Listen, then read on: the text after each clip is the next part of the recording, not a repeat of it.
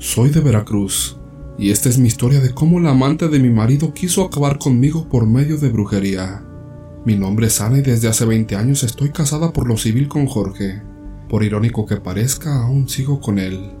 Tengo tres hijos, Luis de 20 años, Perla de 17 y Mari de 14. Cuando mi hijo Luis tenía 3 años, mi esposo conoció a una mujer llamada Celina en su lugar de trabajo. Ella es mayor que él, y al parecer lo envolvió o lo embrujó. Y al cabo de un tiempo empezaron a salir terminando por tener una relación. Yo no sospechaba nada. Como cualquier ama de casa solo vivía para mi hijo, para mi marido y mis labores del hogar. Después de un año por azares del destino encontré su cartera en un pantalón sucio. La abrí y tenía una nota donde descubrí su infidelidad. Después de eso discutimos y al siguiente día me alejé de él.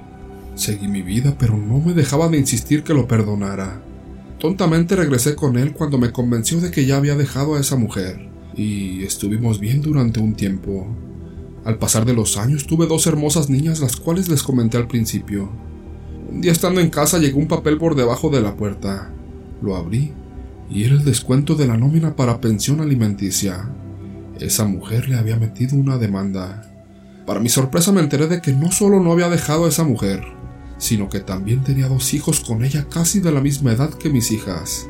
Después de todo eso me puse a pensar y tal vez tomé la peor decisión de mi vida, quedarme a su lado.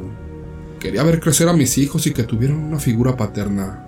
Son tan buenos niños que cada segundo valió la pena. Mi hijo ya se recibió y está en espera de su titulación, y mis hijas llevan excelentes calificaciones. Después de un poco de contexto te cuento lo siguiente. Mi martirio empezó una noche cuando de la nada la casa se llenó de hormigas por todos lados. Hicieron huecos en el techo de la cocina y en el baño. De ahí en adelante comencé a enfermarme de todo. Me dio colitis y las muelas me dolían demasiado. No tenía fuerzas ni ánimo. Cada día era peor para levantarme de la cama. Por las noches, sentía que me ahogaba y abría la ventana para que entrara un poco de aire fresco. No dormía casi nada y bajé mucho de peso. Todo se tornó peor cuando terminó la remodelación de la casa. Ahí sí sentí que en verdad fallecería. Sufría dolores de espalda terribles. Yo le decía a mi marido que ya no podía seguir viviendo así. No soy una mujer muy grande de edad y en ese tiempo tenía 37 años. No era tan lógico que me pasara todo eso. Mientras remodelábamos la casa, nos pasamos a la casa de al lado para que pudieran trabajar bien y evitarnos la molestia del ruido y el polvo. La remodelación ya llevaba más tiempo de lo esperado, pero justo cuando la casa quedó terminada y nos pasamos para allá, noté en un azulejo de la entrada una mancha como si hubieran tirado ácido, pero no hice caso. Ya terminada la casa todo se veía hermoso, pero no la sentía mía. Fue tan raro y más aún cuando empezaron a caerse las cosas de la nada. Volaban platos, vasos y maquillaje sin explicación. Inclusive mi querida mascota, un conejo que quería mucho, falleció sin explicación. Yo soy católica, siempre hemos rezado el rosario y el Salmo 91. También soy muy devota de San Miguel Arcángel, así que cada vez que lo hacíamos todo se calmaba, hasta que un día las bocinas de mi hija se encendieron solas tenían meses sin pila, así que se nos hizo muy raro. De inmediato pensamos en regar agua bendita en la casa. La casa ya estaba bendita, pero después de la remodelación había áreas nuevas que no lo estaban. Cuando lo hice, de la nada se empezó a incendiar el estéreo y después la casa se llenó de telarañas negras. Mi hijo tomó una foto y le agradezco demasiado el haberlo hecho. Gracias a eso vimos que era algo malo. Fui con una señora que me limpió y me dijo lo siguiente. A ti te querían ver fallecida, y si no lo estás aún, es porque rezas oraciones muy fuertes. Te cargaron un muerto, es por eso tu dolor de espalda. Me describió la mujer que lo hizo y sí, era ella, Celina, la amante de mi esposo. Yo la conozco muy bien. También me dijo que habían cegado a mi marido y que uno de los dos niños que según procreó con ella no era de él. A mí también me habían salado. La curandera me pidió distintos materiales para la limpia y los llevé. Te puedo decir que en el huevo, el cigarro y el ramo se formó una cruz. Desde la primera limpia me sentí muy bien. Fueron tres y en la última al quemarse el ramo, las llamas formaban unos cuernos que sonaban como un soplete. Me explicó que eso pasaba porque ya se habían enterado de que no pudieron hacerme nada. Sufrí esto por dos años y gracias a mis oraciones y el agua bendita, no pudieron acabar conmigo. La bruja me dijo que todo se le regresaría a esa mujer, pero ya no volví a saber nada de ella. Segundo relato. Hola, soy de Argentina y me gustaría contarte una historia. Todo comenzó alrededor del 2006. Yo tenía 8 años y no hace mucho nos mudamos a nuestro nuevo hogar, una privada con tres casas seguidas. Nosotros nos ubicamos en la casa del medio. Mi madre se hizo amiga de la vecina de atrás, pero con la vecina de adelante no se llevaban tan bien. Era grosera y siempre nos tiraba aceite en la puerta. Un día, discutió con mi madre porque ésta la enfrentó ya que una de mis hermanas la vio haciendo cosas indebidas.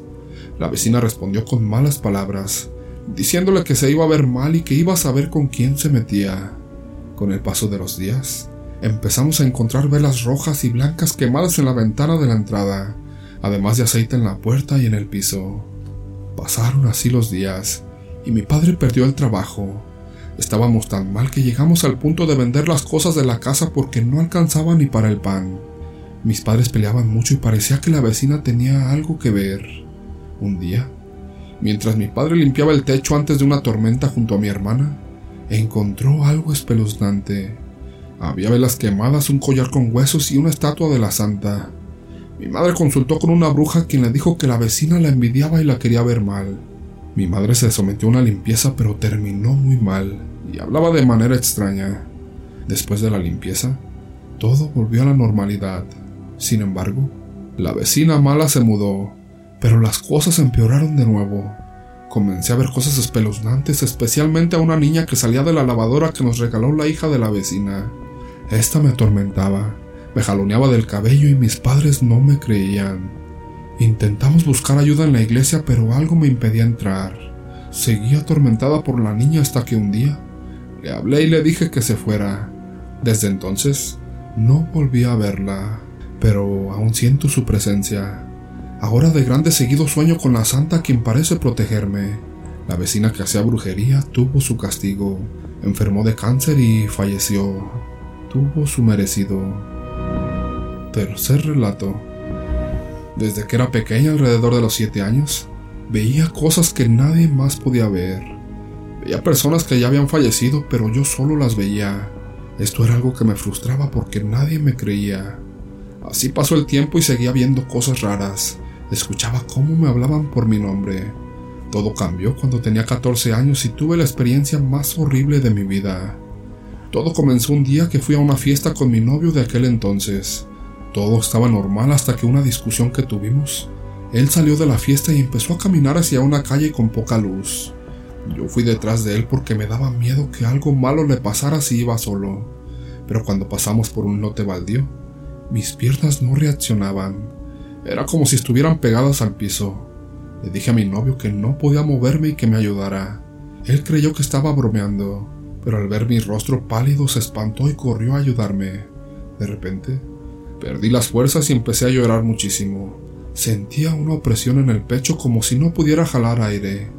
Mi novio me abrazó y me preguntó qué pasaba. Yo solo podía repetir la palabra. Le quitaron la vida. Era tan solo un niño y le quitaron la vida. Su papá acabó con él. No sé por qué, pero era como si supiera lo que había pasado en ese lugar. Después, llegamos a mi casa y ahí empezó todo. Me tiraban cosas, Escuchaba risas de niños y muchos ruidos más. No era algo nuevo para mí, pero me inquietaba, sobre todo después de la experiencia que tuve. Lo peor fue cuando una noche salí al baño y algo dentro de mí me dijo que volteara hacia arriba. Cuando lo hice, ahí estaba él. Era un niño, o al menos eso parecía. Tenía cabello en forma de hongo color castaño de unos cuatro o cinco años. Su carita era muy tierna y sus ojos se veían muy tristes. Su vestimenta era azul marino un poco anticuada. En ese momento, me quedé paralizada y no supe qué hacer. Llamé a mi novio para contarle lo que había visto y él me dijo que me calmara. Después me dijo que tenía algo que decirme, pero que tenía que prometerle que no me iba a alterar. Yo se lo prometí. Él me dijo, mira, estuve investigando qué fue lo que pasó en ese lote baldío donde fuimos el día de la fiesta.